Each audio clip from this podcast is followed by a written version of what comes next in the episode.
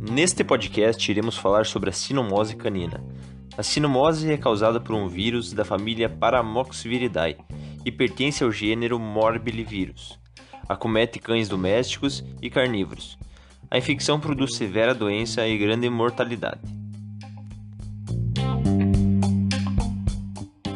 Esta doença é multissistêmica, de evolução aguda, subaguda ou crônica que além dos sinais clínicos sistêmicos, podem também evoluir para graves sinais neurológicos.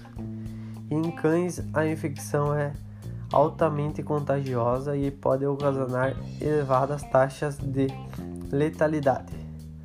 A sinomose é de ocorrência mundial e em vários países devido à vacinação regular de grande parte da população canina.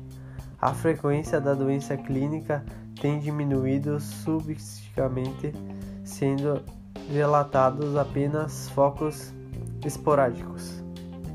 No Brasil, a sinomose ainda é endêmica, portanto, apresenta até 6% de todas as ocorrências clínicas e até 11% das mortes em cães.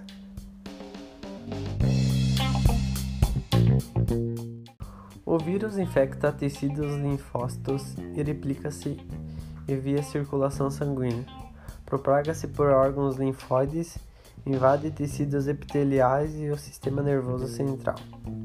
Este vírus é eliminado nos exudatos respiratórios, nas fezes e nos exudatos conjuntivais por até 60 a 90 dias após a infecção natural. Após a inalação do vírus, os macrófagos os fagocitam e dentro de 24 horas os vasos linfáticos o careiam para o tecido linfóides. A replicação em órgãos linfóides por todo o corpo aumenta o número de vírus por 2 a 6 dias. O sistema nervoso central e os tecidos epiteliais são infectados aproximadamente 8 a 14 dias após a infecção pelo vírus. Muitos dos cães acometidos apresentam falta de vacinação ou vacinação inapropriada, imunossupressões e história de contato com cães infectados. Os sinais clínicos das enfermidades variam de acordo com a virulência da cepa viral, condições ambientais, idade e estado imunológico dos hospedeiros, sendo que tosse, diarreia, anorexia, desidratação e perda de sangue com debilitação são comumente observados em cães com sinomose aguda.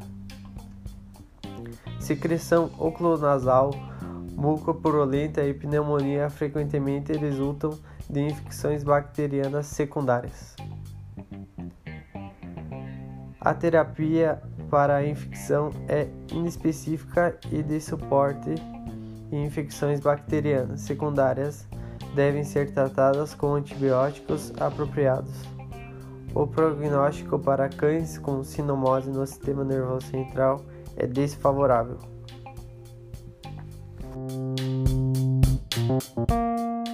No relato de caso, foi encaminhado ao setor de moléstias infecciosas da Faculdade de Medicina Veterinária e Zootecnia FAMED, na cidade de Garça, São Paulo, um cão macho com 8 anos de idade sem raça definida, pelagem caramelo, pesando aproximadamente 3,5 kg. O proprietário relatou que o animal apresentava anorexia há três dias e ingerido pouca quantidade de água. Não havia observado fezes nem urina onde o animal permanecia. Apresentava tosse e vômito. Havia presença de um cão contatante que veio a falecer há dois meses, diagnosticado com sinomose. O animal não possuía vermificação e apenas vacina antirrábica.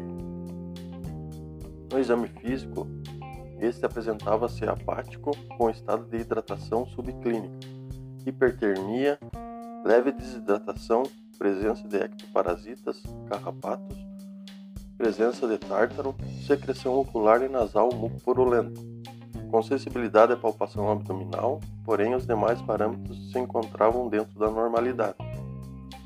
Com o exame complementar, foi realizado o hemograma completo, incluindo contagens de plaquetas e pesquisa de hematozoários. Evidenciou-se nesse exame linfopenia, sugerindo um processo infeccioso viral, trombocitopenia e o corpúsculo de Lenz, corpúsculo este patognômico da sinomose. O tratamento instituído foi a realização de fluidoterapia, infundindo vitamina C e B. O antibiótico utilizado foi o cloramfenicol, na dosagem de 500 mg por quilo, a cada 8 horas durante 10 dias consecutivos. Foi realizado também inalação, utilizando-se solução fisiológica a cada 12 horas por 5 dias consecutivos. O animal retornou ao setor de moléstias infecciosas após 10 dias. Apresentava-se uma melhora satisfatória. O uso da fluidoterapia foi fundamental para evitar desidratação e toxemia. As vitaminas administradas foram essenciais para a regeneração celular e estímulo da imunidade. Também foi utilizado um antibiótico de amplo espectro, o cloramfenicol. Ele teve a finalidade de controlar e combater as infecções secundárias à sinomose.